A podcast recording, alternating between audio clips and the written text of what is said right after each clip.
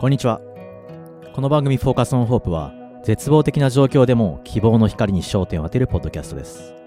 突然の病気だったり、不慮の事故だったり、人生絶望的な状況が突然やってくること、あると思います。この番組では毎回ゲストを一人お呼びして、そんな絶望的な状況で何を考えどう行動し、その状況を乗り越えていったのか、どんな希望に焦点を当てていったのか、そんなストーリーを聞いてきます。僕はこの番組のホストでゆうすけと言います。僕は2019年の8月、突然視界が暗く歪み、フォークと小柳原田病、または VKH と呼ばれる自己免疫疾患だと診断されました。その後、ビート VKH という病気の啓蒙団体を設立し、代表をやっています。目がよく見えなくなった時、聞いたこともない病気だと診断された時、そしてそれが治らずこのままだと言われた時、僕は本当に文字通り目の前が真っ暗になった気分でした。ハッピーに生きてきたのに一気に絶望の淵に立たされた気分でした。そういった時に僕は少しでも大丈夫って思いたかったんです。大丈夫って思える理由をとにかく探してました。だから今何かしら辛い経験をしていたり、もう無理だって思ってる人がこの番組でいろんな人が大丈夫になったストーリーを聞いて少しでも僕も私もきっと大丈夫と思ってくれたらいいなと思います。今回はエピソードの第2回。僕がインタビューをさせていただく初めてのゲストとしてさきさんをお招きしております。よろしくお願いします。よろしくお願いします。僕たちは実は、えー、もともと大学の先輩後輩で半年違いの入学で大学からの仲なんだよね。でえーっと今はお仕事は外資系の楽器メーカーで人事をされてるとはい。で大学の時はこう同じく私もあのさっきもバンドでベースをしてたりとか スケボーをやってたりとかそういうストリート系の方が好きだったのね そうだね。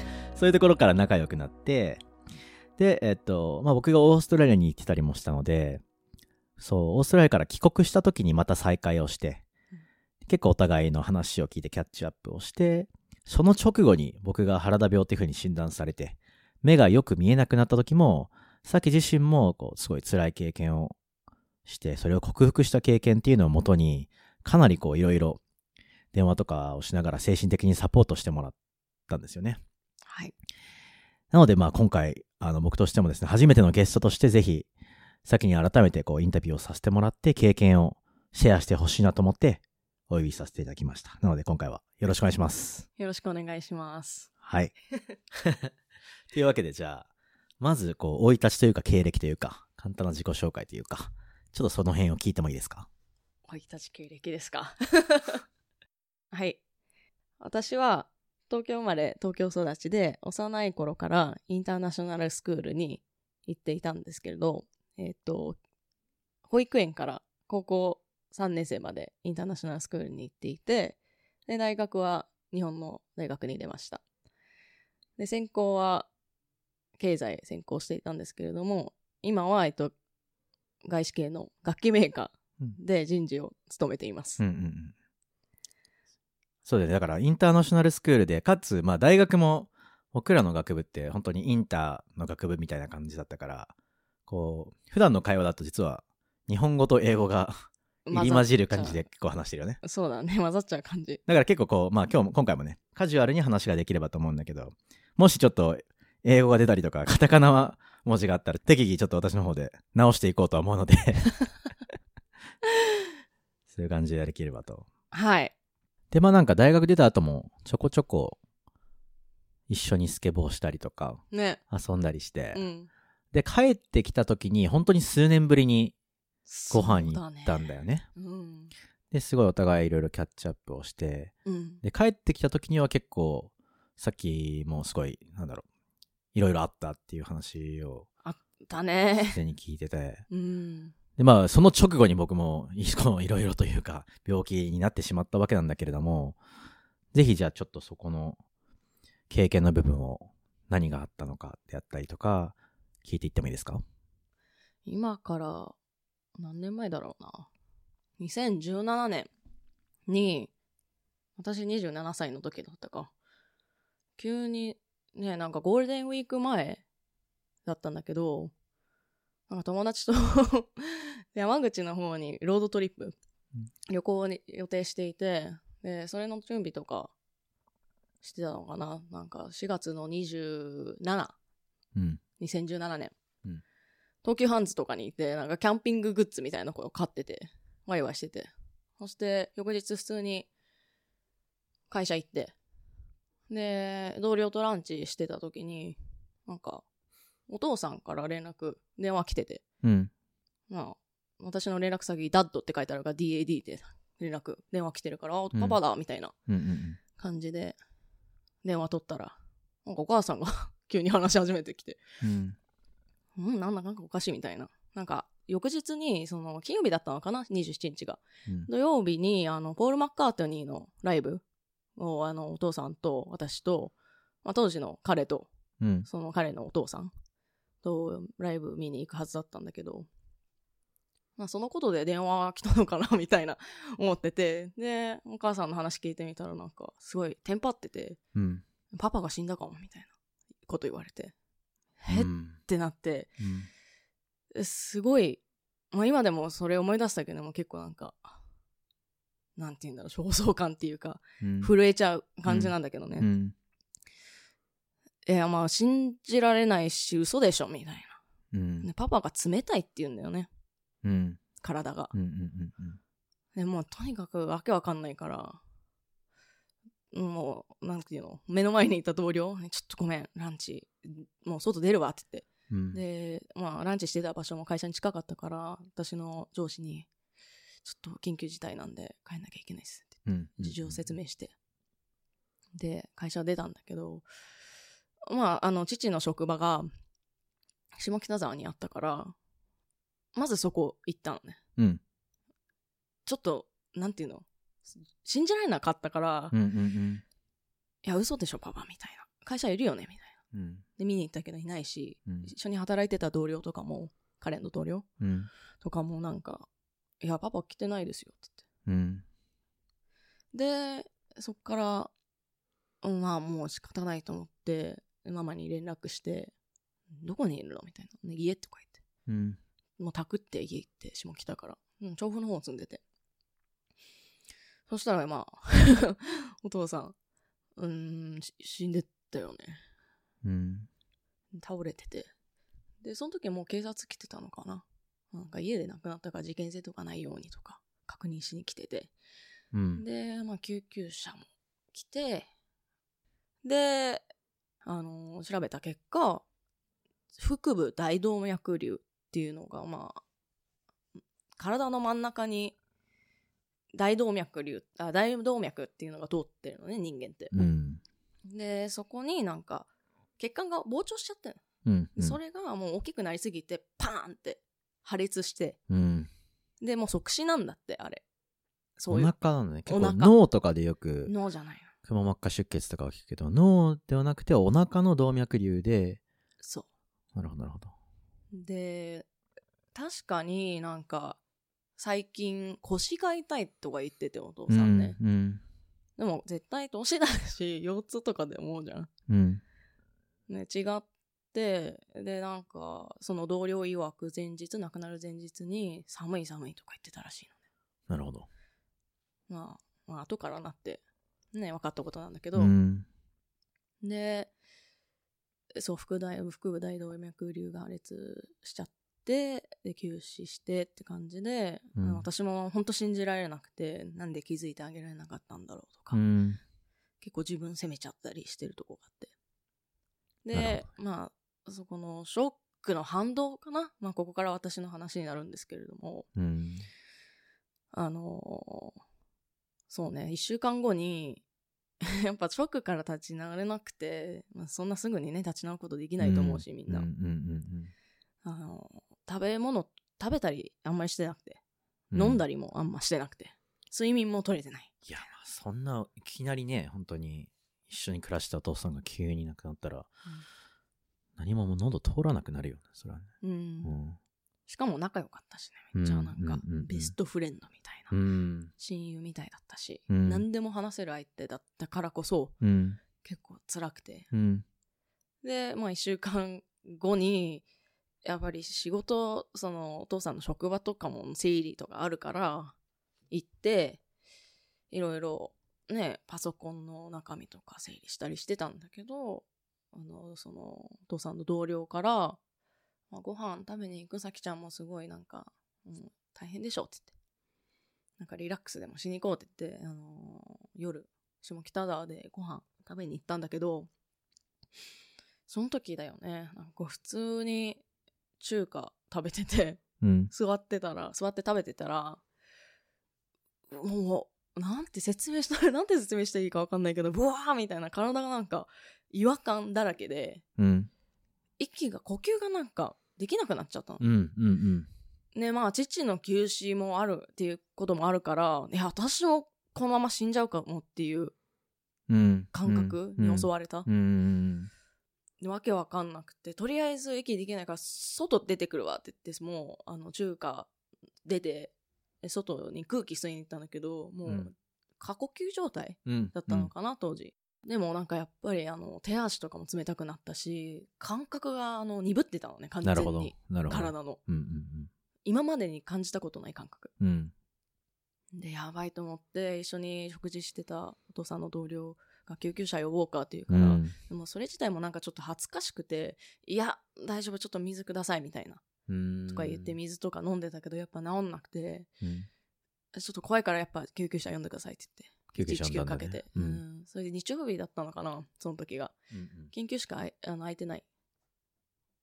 空いてないっていうから、緊急の ER しか空いてないっていうから、そこまで運ばれて、で、その、血液検査うん。とかも一応やったんだけれども、看護婦さんとか医者からは、いや、何もないですって言われたんでなるほどね。うん。うん そんなことないでしょって思って。異常はないと。私異常はない。うんただ、向こうも分かってたのかな？それが、なん、うんその正体が何かっていうの。うん。すごい、あの、ストレス溜めないように、あの、自分のことケアしてあげてくださいねって言われた。うん。うん。その時は、もうすっごいお怒ったよね、私。うん。何にもしてくれないのみたいうん。うん。な。まあ、点滴はしてくれたんだけど、結構軽い脱水症状はあるって言われたんだよ。なるほど、なるほど。でもそれだけで返されて。うん。で、まあ、お母さんとか親友とかも駆けつけてくれたんだけど、うん。まあこ、ね、病院に残る必要はないから、今日は、あの、お家帰ってくださいねって言われて。うん。まあ、異常が血液検査でない以上は、できることはないっていう感じだったのね。そうん。う。で、車乗って帰ったんだけど、また、同じことが、その車の中で起こって。あ、もう、病院から入る車の中で。そう。うん。病院行った時はなんか安心感があって、うんなんかしてくれるだろうみたいな。大丈夫だ、大丈夫だって思ってたんだけど、もう帰る途中に全く同じ感覚に襲われて、うん。あ、もう死ぬみたいな。うん。うん。い。もうやばい、やばい、やばいって感じだったのね。で、あのー友達から、ちょっと一回心療内科行ってみたら。うん。で、私なんか結構、こう、偏見みたいのがあって、うん心療内科って、ちょっと、やばい人が行くんとこじゃないのみたいな。うん。私そんな精神的にやばくないから大丈夫みたいなと思ってたけど、うん。もう今がいろいろね辛いからいいもう試せることは全部試そうと思ってうん。とりあえず心療内科も恥ずかしがらず行ってうん。でお医者さんに話とかしたら「あーパニック発作ですね」みたいなうん。「何それ?」みたいなうん。うん。聞いたこともないって言われてで家帰って自分で調べたんだよねうん。パニック発作って何うん。かみたいな。で、結構ストレスとか、プレッシャーとか与えられると結構なりやすい。病気とは言いたくないけど、うん症状らしくて、うん。うん。うん、そんなのあるんだとか思ったんだけど、うん。結構頻繁に起こってたから、これもう一生治んないんじゃないかなと思って。結構その後ももう頻繁にパニック発作が来るようになってた。うん。結構その心療内科ではパニック障害みたいな風に診断された。生涯まではいかないけど、発作ですかねみたいうん。な。うん、あ、でも一緒かな。障害っても言ってもいいのかな。うん。そう、うんうんでも、い全く起こることは一緒だから、うん。そう言われて、もうね、自分でいろいろ調べまくったよね。うん。なんか、な、なんで、まず、結構 なんかロジカルな考え方する人だから、私。うん。なんでこれが起きるか、メカニズムを知りたいみたいな。はいはいはい。体の中どうなってんのみたいな。そうだね。それをまず知りたがるよね。そうん。う。で、わかる調べた結果、なんかやっぱストレスとかプレッシャーとか与えられるとそうなるって言って、えじゃあなぜみたいな自律神経うん。の、えっ、と、バランスの悪さはいはいはい。と言われていて、まあ、うんそれが何何かっていうと自律神経には2つあって交感神経と副交感神経っていうのがあるんだけど副交感神経っていうのはなんかほんと自分がリラックスしてる状態。で交感神経は自分がもう高ぶってる感じ。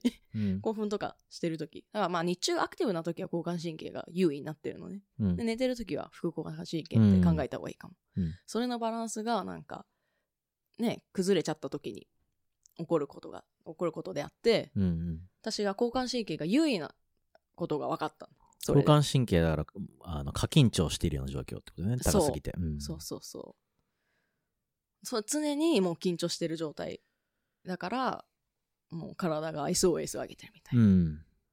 で交感神経が高い時って人間の、まあ、歴史とかたどると自分で獲物とかうん取りに行かない時とかあったと思うんだけど、うんうんうん。原始時代だよね。原始時うん。狩猟してる時は狩猟してる時そう、うんうんでやっぱりて敵っていうかさうん。生きるか死ぬかじゃんうん。うん。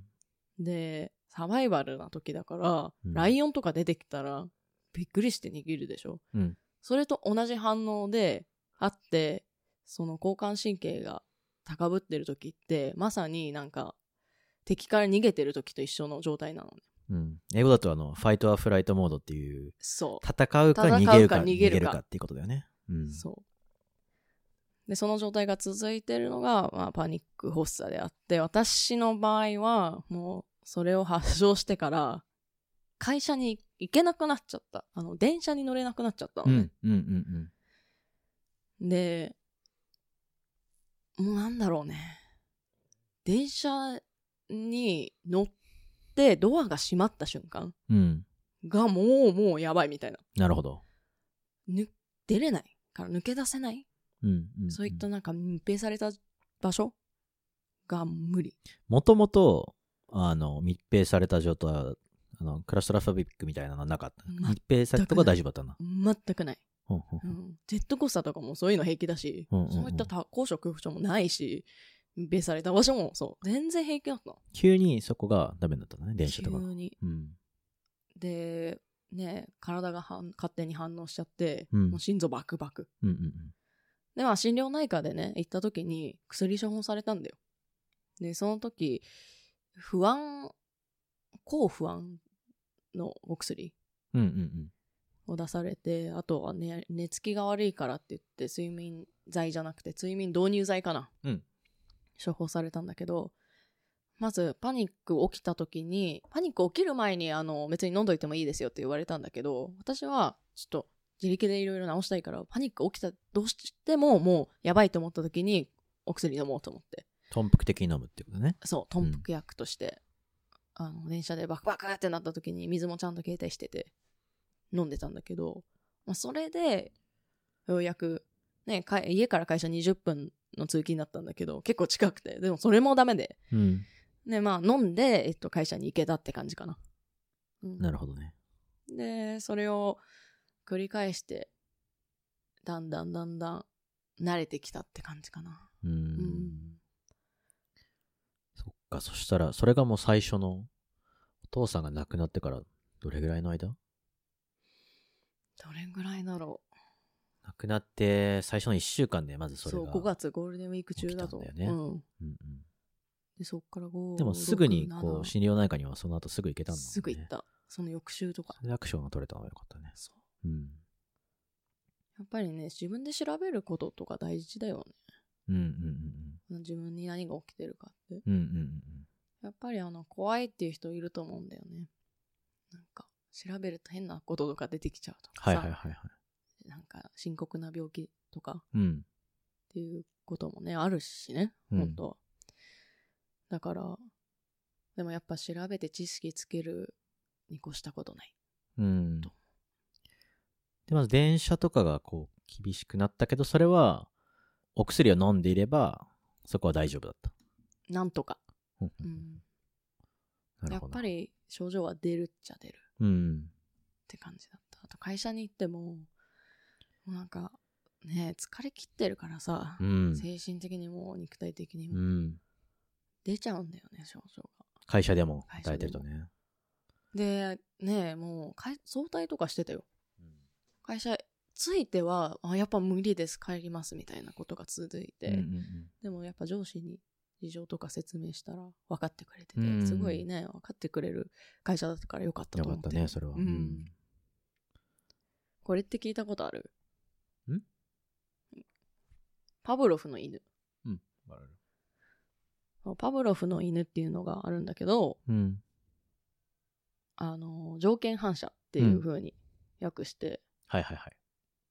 あの、犬に餌を与えるとき、ベルを鳴らしてから与えるということを繰り返していると、ベルを鳴らすだけで犬がよだれを垂らすようになるっていうものなんだけど、うんうんベルイコール餌っうん。うん。ていうベルの音を聞いただけで体が自然と反応するっていう状態であって、ね。うんそう。まさに私に同じことが起こっていたっていうことが分かって、うん。なんか電車イコールパニック、うん。うん。会社イコールパニック。うん。まあ、例えば他の人とかで言うと学校のこと試験のこと考えるとお腹が痛くなるとかうん。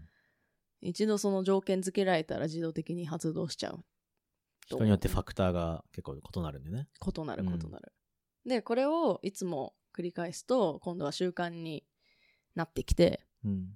で習慣になっちゃうとなんかもう抜け出せられないんじゃないかって不安になる人もいるけどこれはあの絶対抜け出せられるうんうん。うん。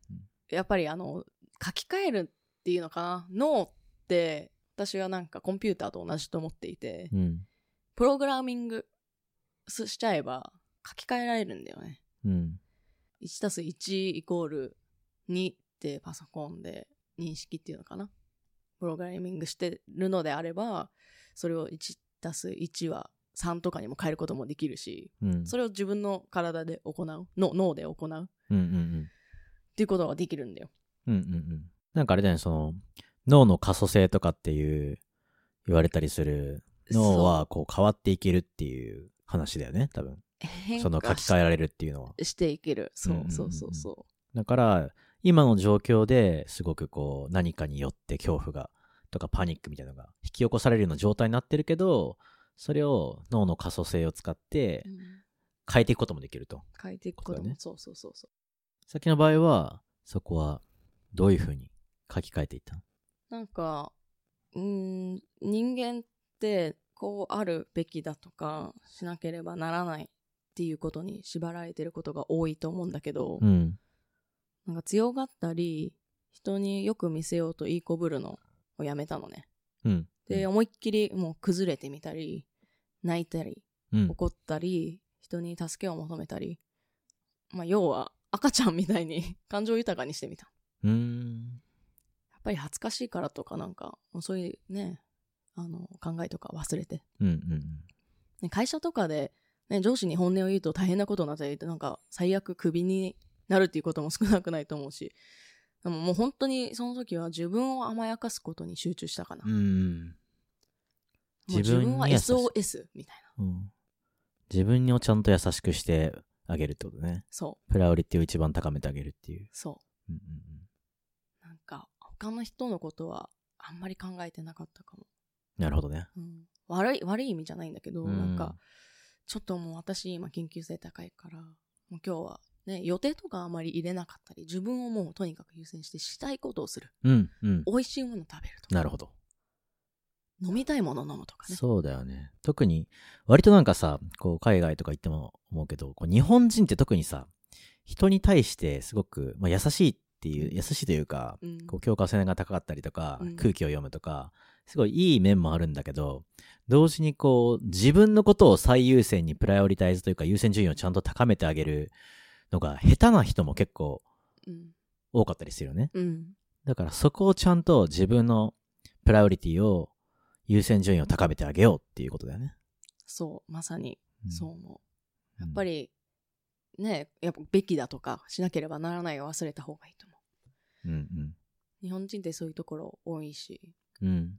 なんか、よく見せようとかね。うん。優しいからね。うん。いい、なんていうの？な なんていうんだろうごめん。いいファクターっていうか、トレイト。なんていうの？それがいい特徴でもある。あ、そう、いい特徴でもあるんだけれども、なんかそこを一旦忘れて、自分をたっぷり 甘やかすことが大事だと思う。うんん。なるほど、なるほど。あとは、そうだね、カウンセリングとか試したかな。うん。カウンセリングは、心療内科でのカウンセリング？ではなかった。ああの、ではないんだ一応ね、心療内科でもカウンセリングあるよって言われて、うんあの、一回試したのかな。なんか先生が嫌いで。何この人みたいな。え合わなかった相性とかあるかー、らさ。あるよね。うん。はいで、やめて、はい、はい。自分で探そうと思って。なるほど。で、あ、そうだ。これが多分一番大事だと思う。あの、恥ずかしがらず、うん。近くの人に自分に起きてること言った方がいいと思う。うん。告白するのがすごい恥ずかしいって人もいるから、うんうんうん。それを、ちょっと、ね、頑張って家族に言ってみたり、うん。親しい友達、信用できるうん。友達とかに言ってみるのは大事だと思う。そこから結構ヒントとか得られることがあって、うん。ね、私はね、親友とかに言ったから、心療内科紹介今自分がこう、辛い状況にあって、辛いっていうか、このパニックみたいな、何これみたいなことを言ったら、そうだよね。わけわかんないしね。わけわかんない、ねう。んもう死にそうだったんだけどって言ったら、何がみたいな感じで言われたから、うん。うん。ね。でも、すごい心配してくれたし、うん。あのーね、親友のお母さんも心配してくれたし、うん何かできないことないかなみたいな。ほんとうんみんな必死になってくれる。でその時にありがたみとかね、うん。覚えたし。で、そう、私はいろんな友達とかにも話したのかな。お父さんがまず亡くなったことがメインだったから、まずそもそもそこだよね。うん。そう、なんかあんまり言いふらすつもりはなかったんだけど、なんかもう言いたくてしょうがなかった。お父さん亡くなった。うん。私大変みたいな。うん。そしたらなんか、残念だね、なんか悲しいねとか言ってくれる友達がたくさんいて、ついでになんか私パニックになったんだけどみたいなこと話すと、意外に8人ぐらいうん。パニック経験した人がいるとか、なるほど。ね、うん。分かって、うん。私だけじゃないんだ。ちょっと安心した。うん。うん。で、なんか、人それぞれなんだよね。その、どうやってパニックなったとか。私はお父さんの休止だったんだけど、うん。ある人は、なんか、運転してる時に、トンネル通った時に急にパニック。うん。発作起きてうん。うん。危なかったみたいな。うん。とか。だねから、それ聞いて、ああ、なんか意外と普通なんだっていうのはちょっと強みになったかな。結構、今の現代人ではもうかなり多いものではあるよね。多いと思う。そう言ってて自分も、俺自身もなってるしね。そうだよねそうそうなってるし、薬を飲んでた時期もあったし、うん。やっぱりそれは全然恥ずかしがることでもないし、うん。ちゃんとそこを今さっきが言ったみたいにこう SOS を上げれるっていうことだったりとか、うんあとはその自分を大切にできるかどうかしてあげるってことがすごい大切ってことだよね。そう。うん。それで、カウンセリング、あの、診療内科のダメって思ったから自分で探してて、パニックとか経験した友達から、なんかいいのあるよ、みたいな言われて紹介されたのが、バイリンガルなんだよね。あの、英語と日本語、両方ごちゃ混ぜでカウンセリングやできるんだってくれる。。あ、それはいいね。うんそう。やっぱりあの、インターン育ちの私からすると、たまにあの、日本語で単語出てこなかったり、うん。逆しかりうん、学士かり。あるから、うん。あこれはいいやと思って、いろいろね、カウンセラーに話してて。で、教えてくれたのが、全然なんか私良くならないんですけど、とか話したことがあって、うん。それはなぜ？みたいな。いや、なんかもう、パニックは起こるし、落ち込みとか激しいし、ずっとなんか落ち込んでる感じがするんですけど、みたいな。うん。そしたら、え、じゃあなんか、いい出来事とか一回もなかったの？ってう言われて、ん。笑ったことないの？その、それ以降ってうん言って。いや、そうでもないっす、みたいな。うん。そう考えたら、あ、なんか人生ってアップアンドダウン。その、いいこともあったり、悪いこともあったりの繰り返し、うん。ずっと悪くないんだっていうのを気づかされて。うん。で、そのカウンセラーが言ってたのは、人生ってさ、螺旋階段みたいうん。な感じなんだよ。階段登ってる時はもう本当にずーっとこれ続くなみたいな感じのイメージうん。でいると思うんだけど、横から見ると常に自分って上がってるんだよね、その階段を。なるほど。だから、よくなってる、いい方向に行ってるっていうのを意識してほしいって言われた。自分がちゃんと上昇してるんだっていう。そう。うん。あ、確かに。うん。でそれはすごい今でも思い出すかな。なんか落ち込んだりした時とか、うん。うん。あのうまくいかない時とかはね、うん。うん。その言葉を思い出す。なるほどね。すごいなんか、その、例えばわかる。なんか、自分がこう、目が見えなかった時もそうだけど、ほぼ毎日毎日、なんだろうな。すごい良くなってる改善みたいなのって全然すごく感じにくいんだけど、でも毎日こう治療をしてたりして、確実にこう、本当にアリの一歩のような、ちっちゃな一歩かもしれないけど、こう確実に前進はしてるんだっていううん。意識をすごい持つように自分でも努めてて、うん。そういう意識を持つことがやっぱり大切うん。なんだろうねう。ん。うん。間違いない。うん。あともう一つは、これ、多分、一番最初に行ったことかも、自分で。ネットでやっぱパニックについて調べてた時に、うん。日本カウンセリングサービスっていうのが出てきて、うん。そこの代表うん。が鈴木先生っていうんだけど、うん。彼自身がパニック障害に悩まされてた人うで、ん。克服した人うん。気になって、彼はどうやって克服したんだろうみたいな。なるほど。私もそこ目指すみたいうんうんうん。な。で、そこの無料メルマガに登録したんだよね。はいはいはい。そしたらなんか毎日メルマガが届くんだけど、うん。なんか一つ一つすごいなんかいいことが書いてあって、それに勇気づけられたかな。どういう内容が書いてあるんですかまあ、初めにね、あのーパニック発作のメカニズムを教えてくれるんだよ、そこで。うん。パニック発作って、発作が出ると、10分以内がピークなんだよね。でもそれ知っただけで、最初さ、ほんと死ぬって思ってたじゃん。うんうんうんで、やばい状態なのに、10分って思ったら、ああ、10分超えれば平気なのねっていうマインドセットになったのね。ね考え方。ここ耐えれば、耐えれば、そこポイント。なんとかなるぞと。そう。うん。電車の中で起きても、なんか、まあ、薬が嫌だったのね、取るのが。いはいはい基本的に薬取るの好きじゃなくて。なるほどね。で、よし、頑張ってみようって思って、うん。起き、パニック発作起きても薬飲まないぞみたいな。10分、10分みたいな。えー、で、10分耐えたら、本当にね、軽減してったんだよね。消えてったの。そうなんだ。疲れるんだよね、でもパニック発作起きた後って。体がもう、ドバーって疲れるんだけど、うん。まあ、10分超えたら、なくなるっていうのを覚えただけで、あ、これ、楽勝みたいな。あ、そんな風に、それぐらいでも気持ちが変わったんだ。変わった変わったあ。でそれをまず教えてくれたうん、このメルマガが救いかな。なるほど、なるほど。一つ、なんかまあメルガマと、これすごいんだよ。私ね、2017年にこれ登録してんだけど、5月にさ、パニック発作になったじゃん。うん。これ登録してんのがさ、6月とか、うん1ヶ月ぐらいに、以内に登録してて、で、やっぱね、早い行動がね、早く治るうん。なるほど。と思うんうんうん。う。例えば、をあげましょう。じゃあ、例えばあげましょこの、はメールメール。う。はいはいはい。メールマガちょっと待ってね。いいいの選ぼうかな。はい。例えばをあげましょうって。日本語はちょっと、ちょっと堪忍ですね。ちょっとそういうところね。くださ あーなんかね、Q&A とか良かったかもしれない。うん。あの、同じことを経験してる人の例を挙げてる感じ？うん。クエスチョン。私は今1時間ほどのウォーキングを毎日行っています。その時にふと恐怖感に襲われました。それ以来息が上がるような状況で怖くなりました。なんとかしたいですとか。うん。で、それに対してアンサーが鈴木先生から来るとか。なるほど。うん。まあ確かにでもまあさっきが言ってたみたいにこう、まず相手を知るというか、そ敵を知るっていうのはすごう。い正体を知る。ね、大切なことだよね。そう。俺がこう病気になった時も本当にそれを、前その第1回で言ってたけど、うん論文をすべて読んだから、うんうんうん。怖い部分もあったけど、まず相手を知る。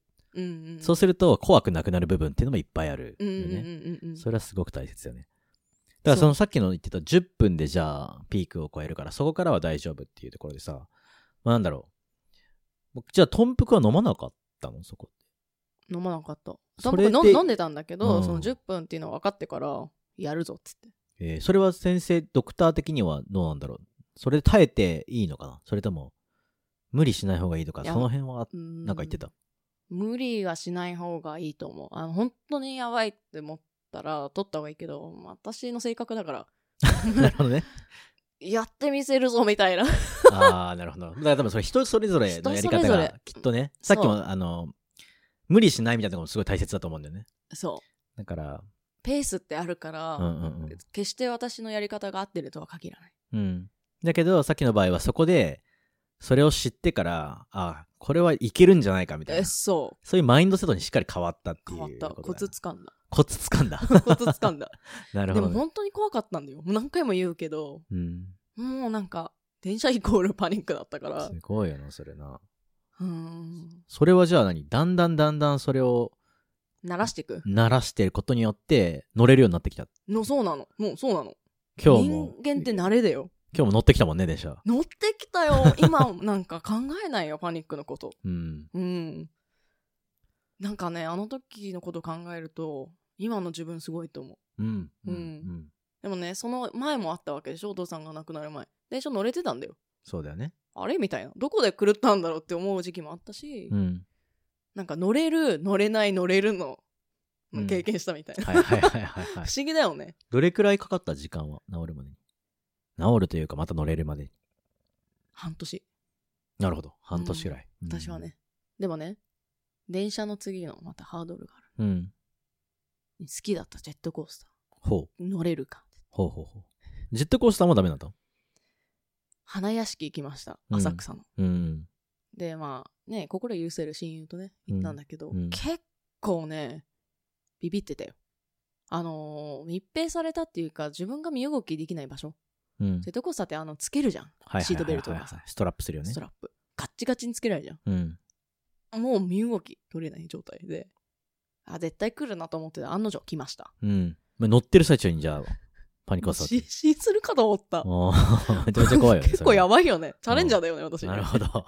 よく行ったんで、その時に、花屋敷。でもさ、今までできたことがさ、できなくなるって悔しいと思わない、間違いないと思う、それは。みんなそう思うと思うんだよね。うん。で、私もそうだったから、いや、絶対直すみたいな。うん。ジェットコースター乗れるようになるから、みたいうんうんな。で、一回乗ったら、あ、なんか悪くないよね、みたいな。なんか、ねももちろん、パニック起きたけど、乗れたみたいな。で、そこの乗れたっていう結果うん。うん。をちゃんと見てほしいの。みんなに。うんうんうん。い経験してる人はね。自分は何かできたっていうね。できたっていう自分を褒めてあげることうんうんうんが大事。なるほど、なるほうんど、なるほど。なんかそのさっき言った自分に優しくしてあげるとか褒めてあげるとか、自分を最優先にするみたいなところで言うと、他になんかやったことってある？意識して。うーんとね、本読んだ。本読んだ？うん。どんな本、まあ、ネットでね、パニックのこと調べる他に、なんかそういった関連する書籍。私、あの、お父さんがすっごい野球ファンで、うん長嶋茂雄さんがすごい好きなのね、巨人の。元ね巨人うんで、その息子さんの長嶋一茂うん。さんが、乗るのが怖いっていう書籍を出していて、うん。同じくパニックコンサーを経験してることをね、綴ってんだけど、うん。電車とか乗れなかったのかな、確か。うん。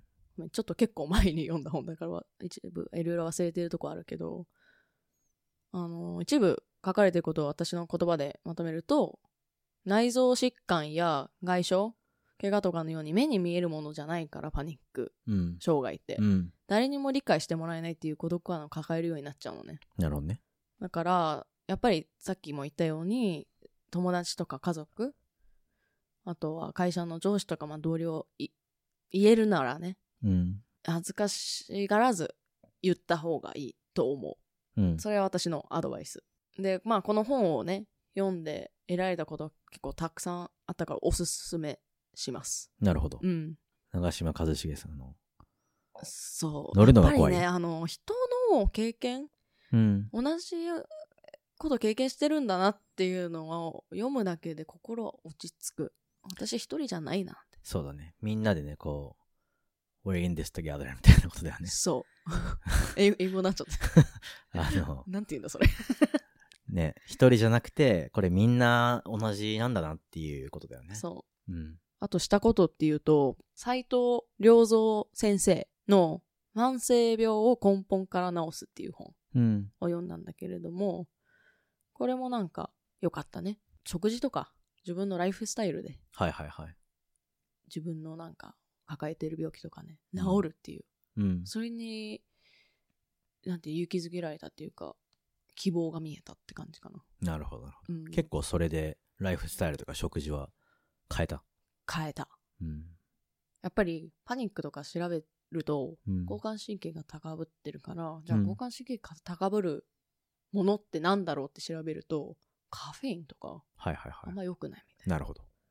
私さ、大学時代すごい食生活で、うん。朝朝食抜きの毎日レッドブル飲んでた。毎日レッドブル。まあ、や、それはやばいねと思いながらも、俺もそうだったわ。ブレイクダンスした時。あ、そう、そうなんだ。うん。飲んでたの？だってなんかやっぱブレイクダンスといえばみたいなとこあったから。ああ、そっか。うん。でも美味しいんだよ、味。まあまあまあまあ。甘いし、なんか、ね最初にあの広告代理店で働いた時とか本当もう毎日レッドブルを飲みながら2時ぐらいまで働くみたいな。めちゃくちゃな、うん。良くない生活をしてたの、確かに。そう。で、エナジードリンクってさ、知らなかったんだけど、結構砂糖入ってんのね。そうね。まあ砂糖で結構、砂糖とカフェインでしっかり肺にするみたいなとこもあるからね。そう。うん。美味しかったんだけど、やめました。うん そうすると、やっぱりあの、パニック発作も起きづらくはなったと思う。うん。あの、そこまで、なんて言うんだろう。パニック発作が全く起こらないとかじゃなかったんだけど、うん。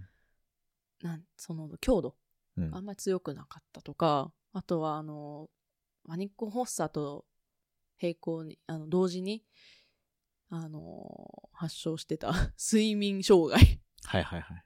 もう良くなった。うん。全く寝れなかったんだよね、私。で、それがカフェイン立ったら、すごい寝れるようになったの。うん。本当かよって思うかもしれないけど、本当うん。うん。うん結構影響してたんだなって。でも多分これも人それぞれだと思うのね。うん。カフェイン飲んでても、私寝れてる、僕寝れてるっていう人も結構いる。うん。うん。まあでもね、そこで交感神経優位な状態がずっと続いてるような人だったら、変にね、そこを交感神経ブーストするようなのは、あえて取る、取らない方がいいよね、多分ね。そうだね。うん。そっかそっか。じゃあ、カフェインとか砂糖とか、そういうそうだね。刺激物とかを刺激減らしたりしたのね。うん。あとは、あの、まあ、極力ね、リラックスするために、マッサージ、うん。スパ、うん。あと、カイロプラクティックってうん。うん。あるじゃん。うん。整体とはちょっと違うんだけど、はいはいはい。カイロプラクティック行って、自分の骨とか背骨とかの歪みを直してくれるから、うんうん結構あの、それ直すだけで、体のその血管とかはね、すごい細かく通ってるじゃん、人間の体。うん。通りが良くなるから、なんか、好転反応でなんか体めっちゃリラックスするのね。ほう、なるほどね。で、その、軌道修修正っていうの。直すと、なんか、正しい位置に戻るから、やっぱパニックも軽減する、あれはうんうんうんうんで。定期的に言ってた。週1とか。結構そこで本当に体を、なんだろう、しっかり戻してあげることによって、そういうパニックとかにも結構ちゃんと作用するんだね。そう。うんするする。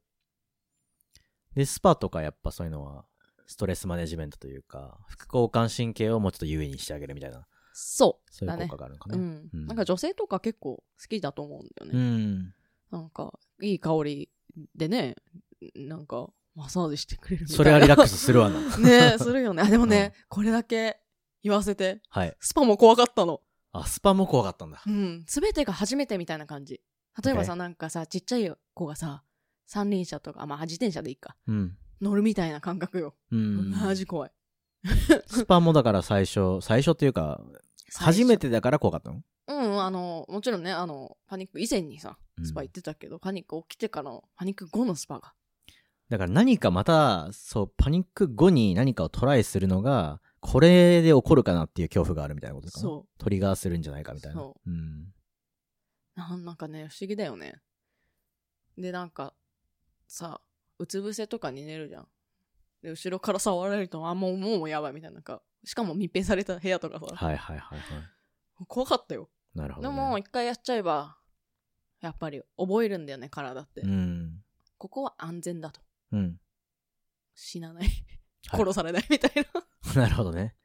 結構本当に死ぬかもっていう恐怖が結構強かったんだね。そう。もう心臓バクバクだし、失神しそう、しそう。うんしそうみたいな。ごめんなさい。うん。なるほどね。あとは、あの、針とかも行った。針治療。うんうんうん。あ、一助も針治療やってたじゃなかったっけ？鍼灸はすごくやったね。ね鍼灸は、まあ結局、なんだろう。俺の場合もその結構その自律神経のバランスがすごい崩れて、耳鳴りだったりとか、あとパニック、自分自身もパニックのこととかすごい経験してたし、うん。そういうところで本当に同じくなんだよね。交感神経の過緊張がすごいって言われてたから、うんそういうところでストレスマネジメントっていうのは、なんだろうな、ヨガとか瞑想とか、で鍼灸もすごくうんお世話になったね。うん。ヨガとか瞑想いいよね。私もやった。多分、本当に瞑想ってあんまりまだ、なんか日本でそこまでまだ広がってない気はするけど、うん。そのさっき、さっきが最初に言ったポイントというか、自分をこう、なんだろう、あんまや、自分に優しくするみたいなところでは、あの、セルフコンパッションの瞑想みたいなうん。言ったりするけどさ、自分に優しくするための瞑想？うん。なんかもすごい同じこと言ってんな。なんかやばいね。っていうのは、瞑想するの瞑想の瞑想みたいな。俺自身これやってみて、すごい、あ、こんなに気持ちいいもんなんだみたいな。うん。なんか多分その人の性格、うん。結構交感神経張りやすい人の性格ってあると思うんだよね。多分。すごい真面目。そうそうそうそう。真面目とか、責任感が強いとか、そう。自分のことを責めやすいとか、なんかその他人を尊重しやすいとか、なんかいろいろあると思うんだけど、多分、さっきも、俺も割とそういうタイプなのかな？いや、っていうのはもう間違いない多分。そういうのだろうね。だからこそ、今まで自分をそういう風に、自分をこうハグしてあげるというか、大丈夫だよって自分に対して言ってあげる？うん。こう、それをやる機会があんまなかったと思うんだよね。ないね。自分に対して割と厳しいというか。そうそう。だからそこを改めて、時間をとって、機会をとってやってあげるっていうのは、すごい新鮮だったし、効果があったなっていうふうに、自分自身も思うんうんうん。全く同感でう。す。うん。うんそうだね。なんかね、自己愛いいよね。自己愛いいよね。そう、自己愛愛は本当にうん大切ですね。こう、やっぱり、love yourself first ですね。そう。ちょっとなんか最初気持ち悪いなとか思ったんだけど、私。うん love myself って、えみたいな。うんでもそれほど大事なことだったんだなって気づかされたかな。そういう、どうしても最初に、こう、ちょっと抵抗感というか、そなんていうの、偏見じゃないけど、うんあるよね、多分。そういうのが、ちゃんと勇気を出して乗り越えようというか、さっきのうん SOS 出すのもそうだし、う。うん。こう自分を愛してあげるっていうのもそうだし、なんかそうやって言われると、うって思うかもしれないけど、そこをやってみようっていうところが、まず、大きいポイントなのかな。大きいポイントうんです。うん。しかも、なんか、今でも、それ、頑張ってるよ、私。うん。あの、完璧じゃないし、私も。うん。なんか、感知っていうよりかは、寛解っうん。ていうのかな、うんなんか、パニックって完全に治るとかじゃなくて、コントロールできるようになるうん。うん。うん。ものだと思う思ってるのね。うん。うん。それ友達にも言われたことがあって、あ、確かに、みたいな。なんか、完全に治るっていうよりかは、その、んうん、マスターする？その、うん。コントロールできるようになるようにマスターするってでもコントロールね、コントロール下に置けれるようになれば別に何も怖いことではないもんね。そう。だから、イコール慣れなんだよね。うんうんうんだから私のアドバイスとしては、怖いって思ってることをチャレンジしてみるかな。うん。あのーたくさんの人がやっぱ外出るだけも、だけでも怖いっていう人がいると思うから、本当に5分でも歩く。うん。あ外出るのが怖かったらねパニックで。5分でも10分でも。それをどんどんね、伸ばしていくの。うん。で、自分の目標をね、伸ばしていくと、もう気づいたら、あ、一日中外に出れてたとかさ。うん。私もね、電車も全く問題ないからさ。うん。ジェットコースターも富士急行っちゃったからね。乗れるようになったし。めちゃめちゃ怖いよ、富士急。富士急は多分、多分エキス一トリーム番、だと思う。富士山なんてもう一番エクストリームですよ。ええじゃないかでしょ。うん、ええじゃないかあね。れ、やばいよ。ねうん、ぐるんぐるんだし。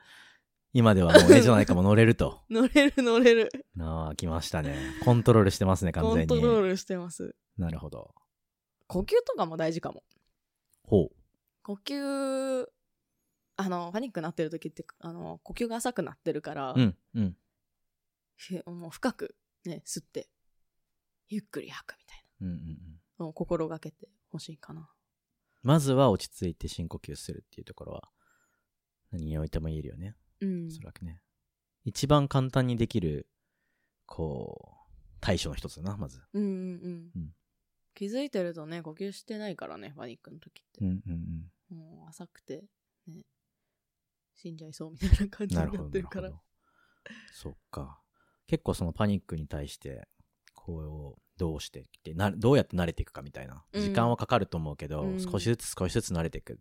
うん。まあ、薬を使ったりとか、なんだろうな、さっき言ったような自分に対して優しくするとか、いろんな方法をやりながら、まあ、慣れていくってことだと思うんだけど、うんだんだんコントロールしていく。うん。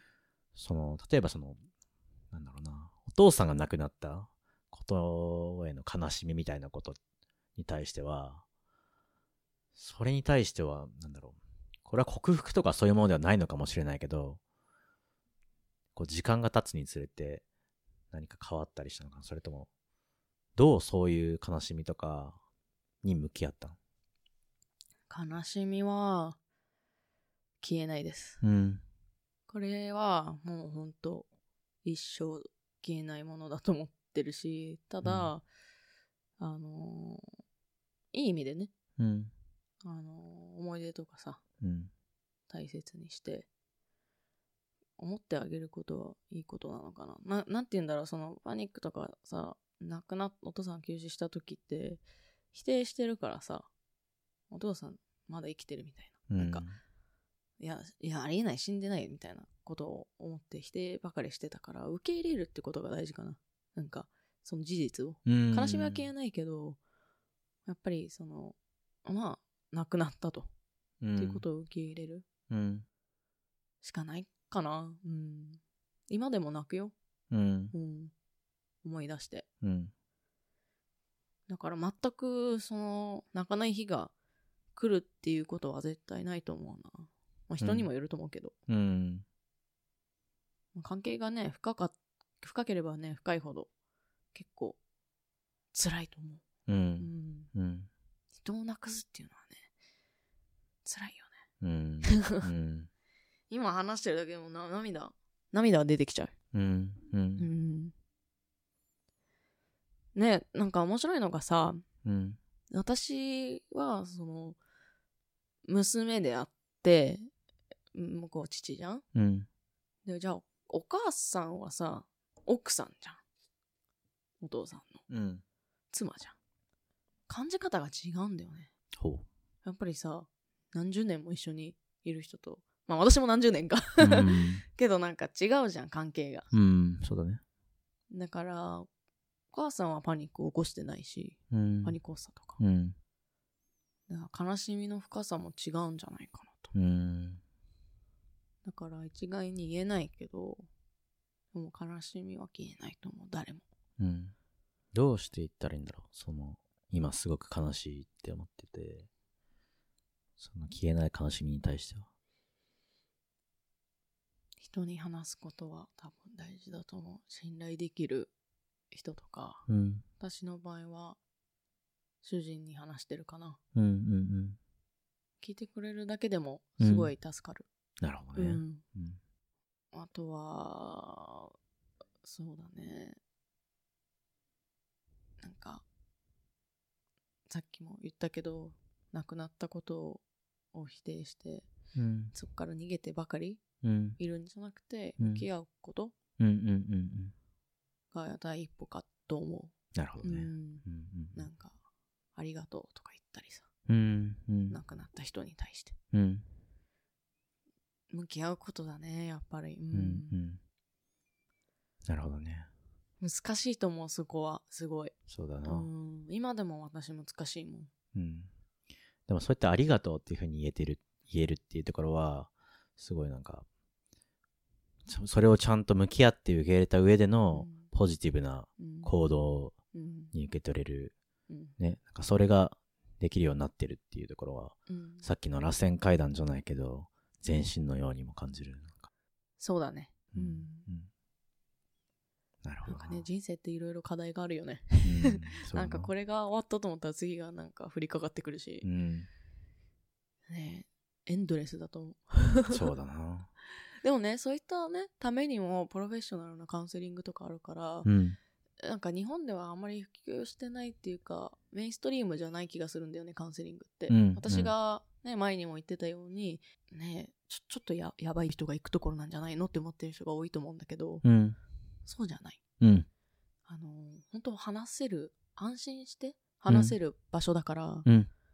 ぜひ利用した方がいいと思う。で、やっぱり合う、合わない、その相性とかあるから先生との。うん。うん。うん。ドクターショッピングじゃないけど、やっぱりあの、変えてって、本当にこの人と相性合う、何でも話せる、居心地いいっていう先生に出会えるといいと思う。なるほどね。うんうんアドバイスとしては、とにかく片っ端からいろいろ調べて、知識を身につけることがもう自分の財産になるかな。うん。うん。うん。うんうんはい。えーっと、そうだね。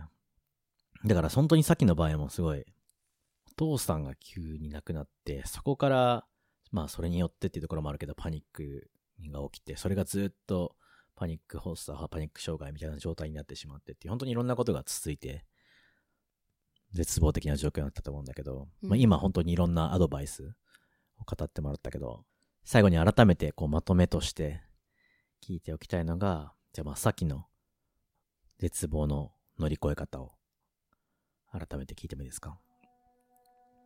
簡単に3点言わせていただきます。まず、やっぱり自分を大切に、ね、あの、してあげること。自分に優しくすることね。